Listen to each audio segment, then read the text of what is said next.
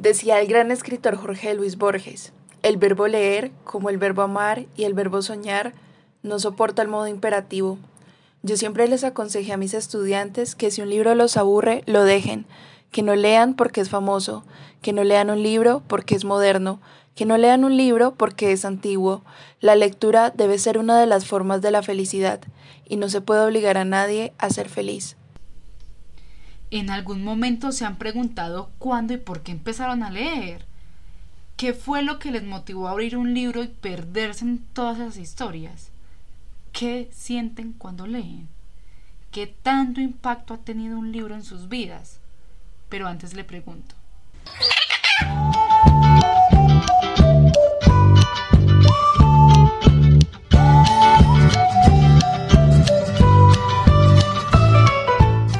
Hola, querida Loras Mojadas, espero que se encuentren muy bien. Hoy les saludo una nueva voz, me presento, mi nombre es Isabela, las muchachas me dicen Iso o Isa, pero realmente mi seudónimo es Isorcier. Este es un pequeño juego de palabras que combina mi nombre con bruja en francés, es decir, sorcière. Tengo 19 años, soy de Resucio Caldas, un hermoso pueblo carnavalero que cada cuatro años recibe a su majestad el diablo con fiesta, matachines y comparsas. En cuanto al académico, me identifico abiertamente como anarquista, por lo tanto mis intereses se encuentran direccionados al estudio de las acciones sociales colectivas y a los diversos procesos populares que estos acarrean. Me considero una versión del oro un poco diferente, una que no se libera con cualquiera, porque si bien siempre estoy teniendo mil diálogos internos, tiendo a escuchar más antes que hablar, excepto cuando tomo confianza, ahí sí no hay quien me pare. Bueno, eso es todo por ahora, y recuerden, en la cama como quieran, en la vida horizontales. Bienvenida Isito, gracias por ser parte de esta hermosa bandada de loras. Y aprovechando toda esta gran presentación que realizaste, podríamos empezar entonces preguntándote sobre qué significan los libros para ti y cómo llegaste a ellos. Bueno, Sarito, te cuento que mi experiencia con los libros comenzó desde que tenía aproximadamente unos 7, 8 años. A esa edad yo sentía un afán de querer hacer miles de cosas, desde cantar, hacer teatro, pintar, dibujar, hasta plantar árboles y correr por todas partes. Pero realmente cuando lo intentaba, nada de eso me gustaba no encontraba felicidad ni tampoco tranquilidad. Ahí fue cuando llegó mi mamá de Manizales y me regaló un hermoso libro que se llama Los amigos del hombre. Es de un escritor colombiano, Celso Román. Parce, cuando yo abrí ese libro y leí el primer capítulo, sentí que conecté de inmediato. Cada párrafo, cada letra se me metía en la piel y me hacía cosquillas hasta en el alma. Yo la verdad es que no pude soltarlo y lo llevaba conmigo a todas partes. De hecho, se me cayó en un sanitario y por allá tengo ese libro todo desbaratado. Yo lo leí cada vez que podía. Ahí fue que comenzó un gran amor que hasta el día de hoy no se ha acabado. Ese libro dio inicio a un pequeño librero de madera que se llenaría al cabo de los meses y que estaba en una constante renovación. Bueno, cuando mis papás me decían que no me podían comprar más libros porque no tenían plata, me iba unas tardes enteras para la biblioteca. Ahí fue cuando conocí a Ada Luz, Ay, mi bella. Ella era un tipo de niñera de muchos eh, niños y niñas. Nos leía cuentos bajo los árboles mientras comíamos guayabas o naranjas y a veces le hacíamos recitales de poesía a las flores. Creamos un club de lectura cada viernes en la biblioteca municipal. Cada ocho días iban muchos más niños y niñas pero hasta que nos echaron y cerraron el club porque ya era mucha gente. Y ustedes saben cómo son los adultos y más los que trabajan con papeleos y esas cosas del municipio. Niegan la posibilidad de crear espacios culturales, pero también se quejan de la falta de la, de la misma. Bueno, ahora comprendo que la relación que tengo con los libros se creó desde la búsqueda de un refugio, algo que me hiciera sentir completa, ya saben, algo que me hiciera sentir bien conmigo misma. Las diversas historias, cuentos y novelas que leí a lo largo de mi infancia y de mi adolescencia me permitieron crear pensamientos, posturas y creencias que hasta la actualidad he ido puliendo y han sido fundamentales en la consolidación de mi carácter, de mi personalidad y también de mi identidad. Los libros para mí son una herramienta que más allá del contenido que tienen le permiten a uno viajar por épocas, lugares y contextos, ya sean antiguos y reales o también producto de una fantasía. Estos le permiten a una construirse, destruirse e incluso deconstruirse, pues cada persona interpreta lo escrito de una manera diferente. De esta manera es como se comunican los libros, los bellos aviones de papel impreso, nos dicen lo que necesitamos que nos digan. Agradezco con el alma lo aprendido y también lo que me falta por aprender de estas letras, pues como dijo André Magua, la lectura de un buen libro es un diálogo incesante en que el libro habla y el alma contesta. Val, ahora cuéntame, ¿cómo ha sido tu relación con los libros? Mi relación con los libros es algo muy especial para mí. Creo que sería casi imposible hablar de las historias de mi vida sin que estos no jueguen un papel trascendental. Y es que tal y como le sucedió a Matilda, la del libro de Roald Dahl, posteriormente convertida en película por Danny DeVito, estos objetos me demostraron que no estoy sola, y es que justo llegaron en un momento de mi vida en el que me sentía excluida por las personas de mi entorno, con excepción de Stephanie, que siempre quedará grabada en mi mente y corazón como mi primera amiga y durante muchos años la única. En pocas palabras y sin exagerar, llegaron para salvarme. Y pues todo comenzó en primaria, cuando mi profesor de español Carlos, cansado de verme tan solitaria, me prestó un libro. De verdad que desearía recordar cuál fue. Y pues me lo prestó para que lo leyera, con la condición de que le contara de qué había tratado y mis impresiones sobre este. Así fue como me lo llevé un fin de semana para la casa y lo devoré a la semana siguiente con mucho entusiasmo. Me desbordé en palabras para cumplir con lo que habíamos pactado, y pues al ver esto se dio cuenta que sin lugar a dudas había disfrutado la actividad. Así que me prestó un libro tras otro cada semana durante un año, y así fue como más que un hábito descubrí una de mis más grandes pasiones, la cual he ido cultivando con el paso del tiempo pero que al mismo tiempo siento que es una especie de hambre que nunca podré saciar, a tal punto que a veces me pongo existencial de solo pensarlo, y lo que me digo para consolarme es que si bien hay muy poca vida para tantos libros, los libros dan muchas vidas. Y bueno, Sara, cuéntanos tú tu historia con los libros. Bueno, bueno, para mí los libros son un medio fundamental para construir parte de nuestra identidad. Con estos conocemos experiencias agradables y desagradables, ¿por qué no? Expandimos y profundizamos nuestro conocimiento, nos transportamos a otros mundos, encarnamos fragmentos de vidas reales o imaginadas que generan cierto impacto y sentimientos también a los que éramos extraños o simplemente no muy susceptibles. Eh, por ejemplo, sentimos amor, enojo, rabia, comprensión, empatía y pues más sensaciones que puede que no estemos, que nuestra vida no nos esté generando. Pero entonces, ¿cuál es mi relación con los libros? Bien, bueno, yo llegué al mundo de los libros debido a que a mi núcleo familiar, especialmente pues a mi mamá y mi papá, les encantaba hacer referencia a que las respuestas a muchas de mis preguntas las podía encontrar en los libros. Entonces mi mamá me estimulaba mucho para que acudiera a enciclopedias o libros para infantes. Yo no sé si se acuerden de Nacho. Obvio, eso es algo tradicional.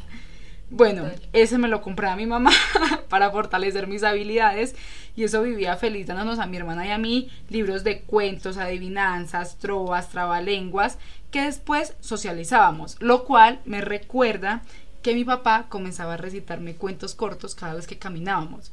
Y cuando se me olvidaban los fragmentos como para irle complementando o no se los decía con la entonación adecuada del momento, me decía que no se me olvidara que el libro estaba en casa y que podía acudir a este cuando quisiera.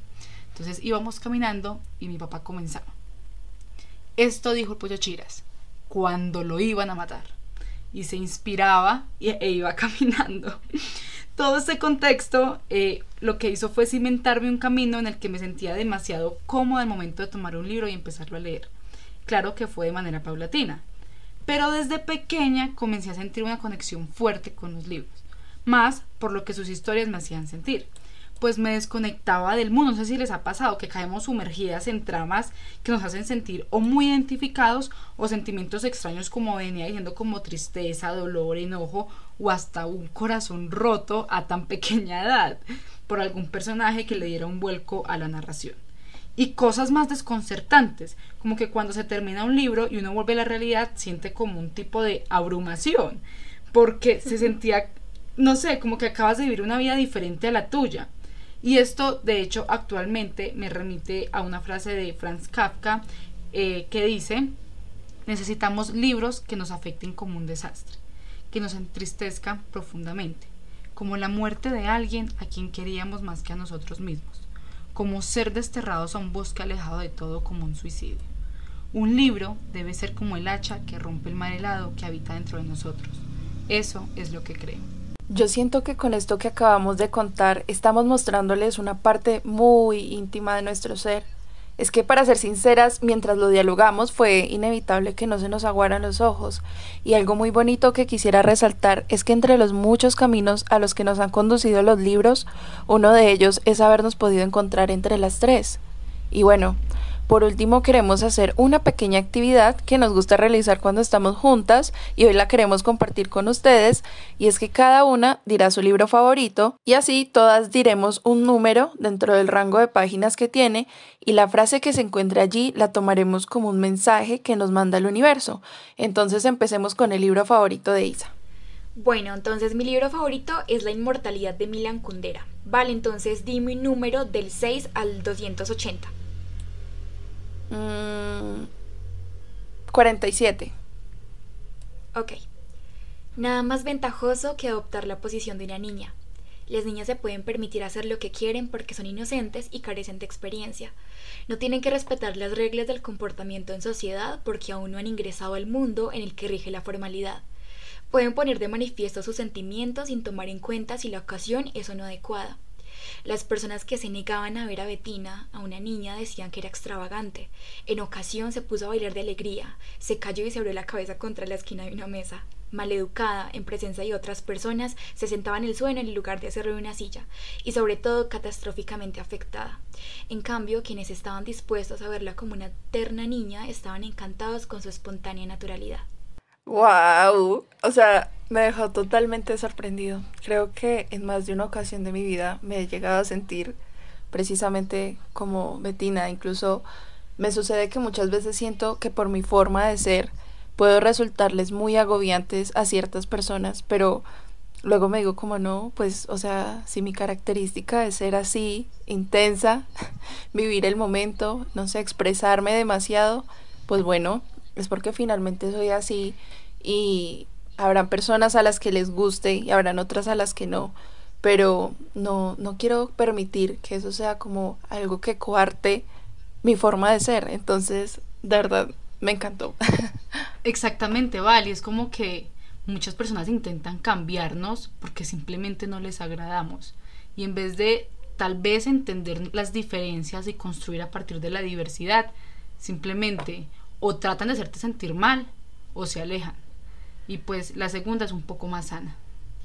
Y no solo eso, sino que también es como muy importante entender que cuando estamos pequeñas las personas, incluso pues las más allegadas que son las familiares, comienzan a decirnos es como, pero compórtate así o compórtate de otra manera, porque si no, no estaría bien para la sociedad. O sea, de alguna u otra manera me hace pensar que Betina está en todas nosotras cuando de niñas hacíamos muchísimas cosas, porque realmente todo el tiempo estamos expuestas y estamos inmersas como en un sistema que todo el tiempo nos quiere coartar nuestras libertades y nuestras experiencias infantiles. De hecho, nos moldean en torno a un estigma. Bueno, perfecto. Saro, dime tu número. Ay, un número, un número, el 11. Ok. Cuando Agnes era una niña y salía a pasear con su padre, le No lo puedo creer. Uy, no, qué coincidencia. Le había preguntado una vez si creía en Dios. El padre le había respondido, creo en la computadora del creador. Aquella respuesta había sido tan extraña que la niña la guardó en su memoria. Lo extraño no era solo la palabra computadora, sino también la palabra creador. El Padre nunca decía Dios, siempre creador, como si quisiese limitar el significado de Dios a su actuación como ingeniero. El ordenador del creador.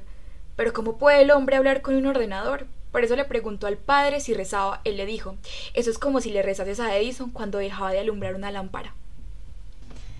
Parce, no solo me sentí identificada por el tema de que Agnes estaba con su padre, porque yo soy muy cercana a mi papá y pues mantenemos eh, saliendo así, sino por el tema de Dios. El tema de limitar el significado de Dios, eh, la verdad, yo soy abiertamente declarada como atea. Entonces, nada, como que debatir sobre estos temas y qué significa para alguien Dios, qué tanto puede significar, y no solo esto, sino qué tanto puede influir en cómo percibimos nuestros comportamientos, creo que está tratando de hacer Agnes, como tratando de, de encontrarle un porqué a los actos en los que se está desarrollando. Exacto, es como un constante cuestionamiento que yo creo que eso es algo muy bonito que tienen los más pequeños, los y las más pequeñas, y es que todo el tiempo están preguntándose porque es como que el mundo está nuevo para ellos y siempre están descubriendo cosas nuevas y yo siento que eso es algo que debemos conservar hasta la adultez. Y que creo que hay una frase por ahí que dice algo como que el mundo hay que verlo con ojos de niño, porque esa capacidad de asombro es la que nos permite llegar a cuestionamientos súper interesantes en los que construimos conocimiento y nos damos cuenta que efectivamente no hay como nada que sea 100% estable o que la verdad ya está dada. Entonces me parece muy interesante esta frase y creo que te aplica bastante porque yo siento que eres una persona sumamente crítica, entonces como anillo al dedo. Ay, gracias Val. Y bueno, entonces sigamos con, con la actividad. O Isa quiere decir algo respecto al apartado. Ay, yo sí quiero decir algo y es que cuando me dijiste el número mientras estaba yo chequeando aquí cuál era eh, la frase que te correspondía, yo sentí como, ay, como un alivio de que a veces realmente los libros nos dicen lo que queremos escuchar o lo que queremos leer o lo que necesitamos saber. Entonces, eso viene muy conectado con mi experiencia con los libros y es de esa manera yo creo que todos tres hemos tenido la experiencia de que nos digan lo que queremos oír en el momento exacto. Y yo siento que, que el hecho de que se hubiera conectado con que tú tenías una relación súper cercana con tu padre y además que este, este componente ateo que en las familias es tan complejo más el hecho de que son familias que tienen unas estructuras religiosas ya impuestas, formadas y que también son estructurantes en el sentido en el que intentan de alguna u otra manera imponerla todo el tiempo de manera tanto simbólica pues como directa, es importante, o sea, yo, yo siento como que me conecto con, contigo, Sara, en ese sentido porque es lindo, o sea, es lindo ver cómo nos proyectamos todo el tiempo en estas letras. No, re impactante de verdad. Pero bueno, listo, entonces sigamos. Eh, les voy a contar entonces cuál es mi libro favorito. Mi libro favorito se titula La guerra no tiene rostro de mujer, escrito por Svetlana Alexievich. Ella es una escritora y periodista bielorrusa. Así que hizo, tú, dime un número entre el 6 y el 256. A ver, el 74. El 74, espérame un segundo. Bien, les leeré entonces. En nuestra unidad había una chica audaz. Participaba en las misiones en los ferrocarriles. Iba a poner los explosivos. Antes de la guerra, todos los de su familia habían sido represaliados. El padre, la madre, los dos hermanos mayores. Ella se fue a vivir con su tía. Buscó contacto con los partisanos desde los primeros días de la guerra. Los de la unidad, lo veíamos claro, siempre se metía en la boca del lobo, quería demostrar. Antes o después, todos fuimos condecorados, ella nunca. Si no le dieron ninguna medalla fue porque sus padres eran enemigos del pueblo. Perdió una pierna poco tiempo antes de que llegaran nuestras tropas. Fui a verla al hospital. Lloraba. Bueno, decía, al menos ahora me creerán. Era una chica guapa. Ay, no. Yo tengo muchas cosas que decir al respecto y es bueno, lo primero que quiero es resaltar que el contenido del libro de Sara no es literatura, sino que es historia. Esta bella autora nos trae unos recuentos muy importantes. Entonces, ahora sí quiero como resaltar la parte con la que me conecto y es bueno, eh, a mí mi familia me ha llamado mucho tiempo incendiaria, así de fuerte, incendiaria. Entonces, uy, no, de verdad que siento una conexión súper súper importante con esto que acabas de leer, Sara, Sara a pesar de, pues como de, de, lo impactante también que es el, el apartado y es, es básicamente eso, o sea, tiene unas partes donde definitivamente me siento como, como descrita allí. Entonces, ay no, es, es muy hermoso escuchar estas palabras de, de tu libro, de, de, tu, de tu boca, la verdad es que es muy hermoso y agradezco profundamente este espacio.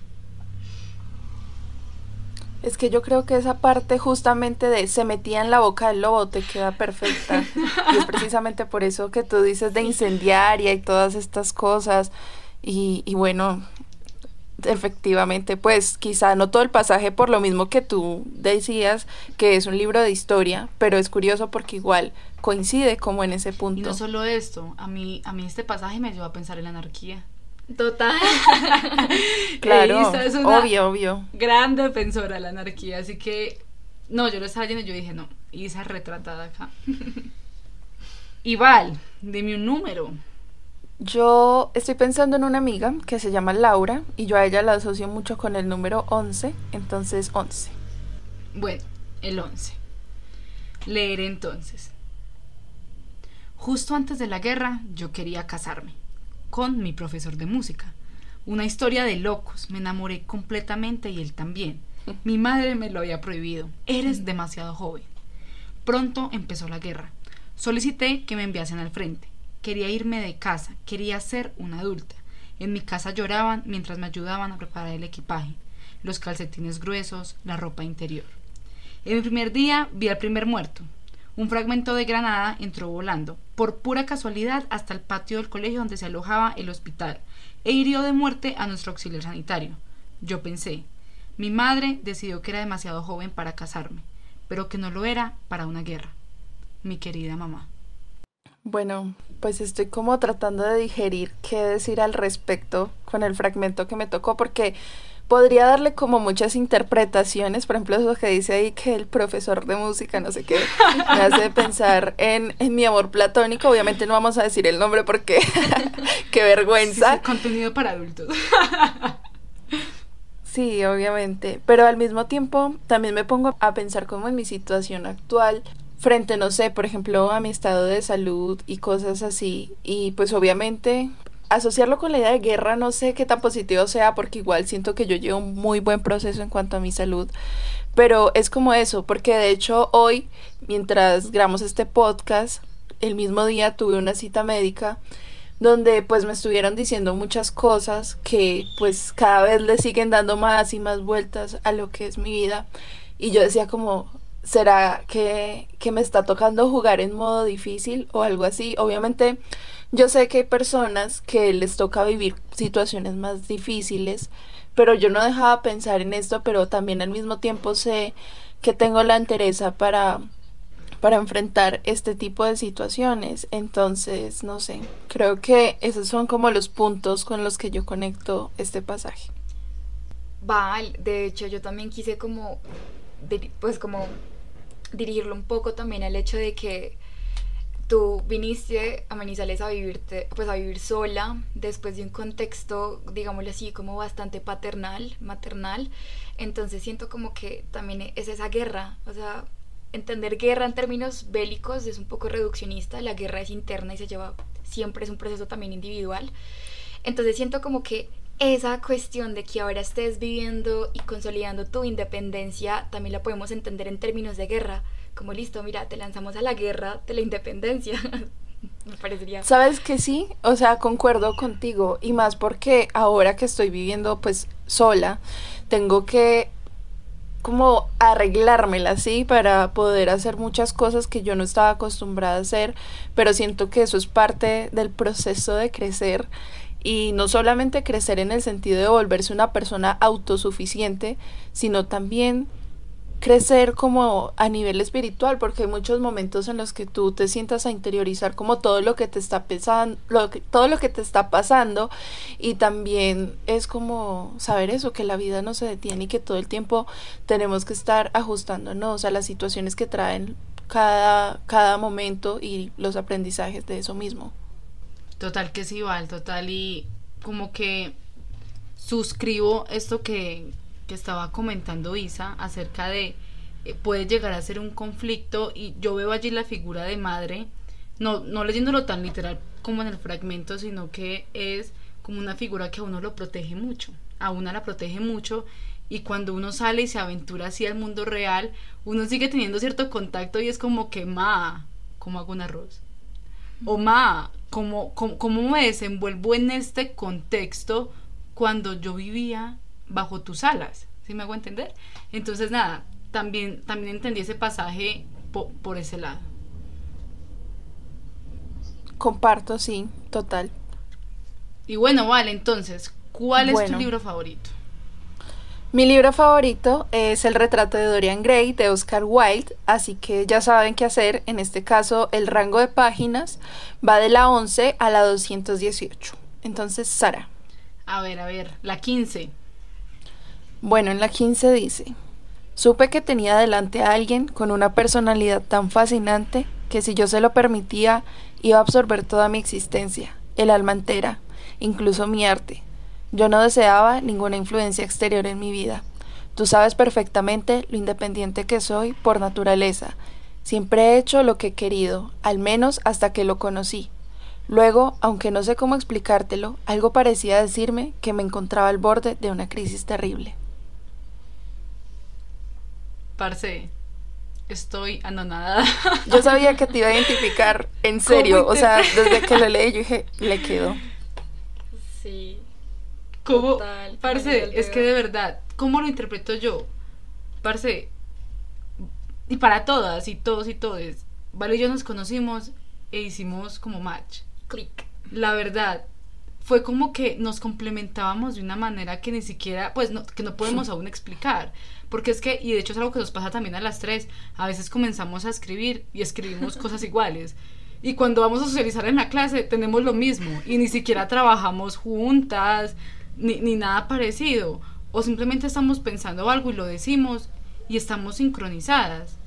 O también son aspectos, por ejemplo, Val y yo en la personalidad podemos ser muy diferentes, pero también somos súper parecidas.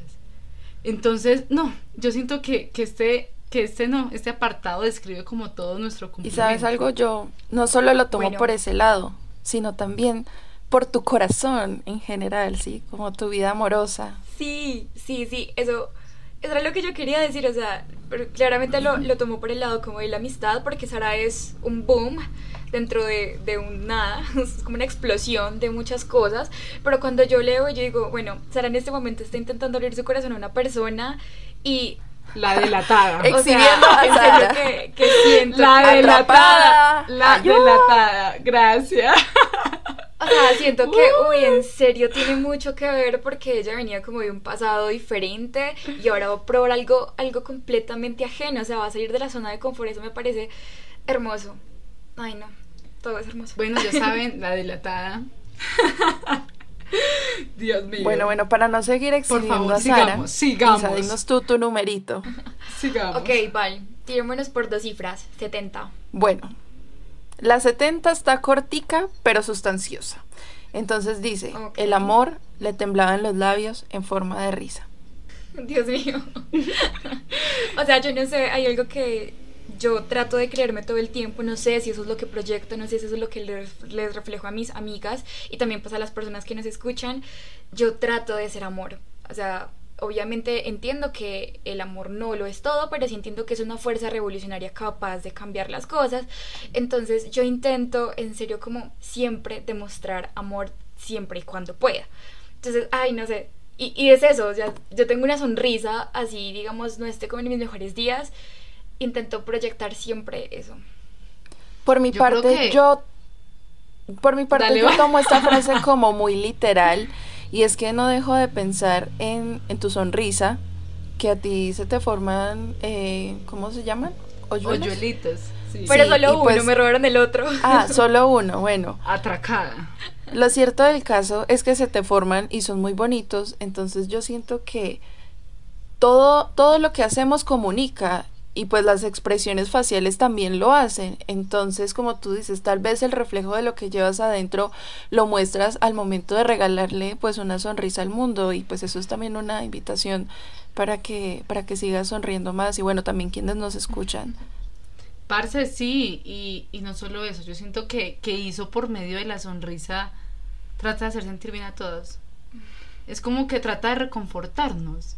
Sea, por más de que ella no se sienta bien, o no sea el mejor día, o simplemente no, como que no fue, trata como de, de, de no como llenarnos o, o cargarnos con eso, sino es como que, hey, no, tú puedes, y es con esa sonrisa, y es como que, hey, dale, Sara, dale, Val.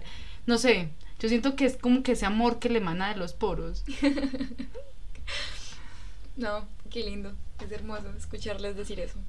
Yo, digo- yo creo que he dicho hermoso mil veces. pero bueno, en conclusión, todo es hermoso. Bueno, mis queridas loras mojadas, Esperamos que este capítulo sea especial para ustedes, así como lo fue para nosotras. Nos encantaría conocer sus historias con los libros y bueno, si aún no las tienen, les invitamos también a crearlas. Antes, aprovechando este espacio, queremos recomendarles la página de Instagram de Val, que es arroba ratona, que al piso biblioteca, y allí pueden encontrar diversas reseñas, frases, biografías, lecturas conjuntas y muchas más cosas súper chéveres. Entonces, por último, no olviden seguirnos en nuestras redes sociales como arroba mojadas y no duden en echar rulo con nosotras sobre esto o lo que deseen. Y ya saben, no nos den cuerda porque no hay quien nos pare.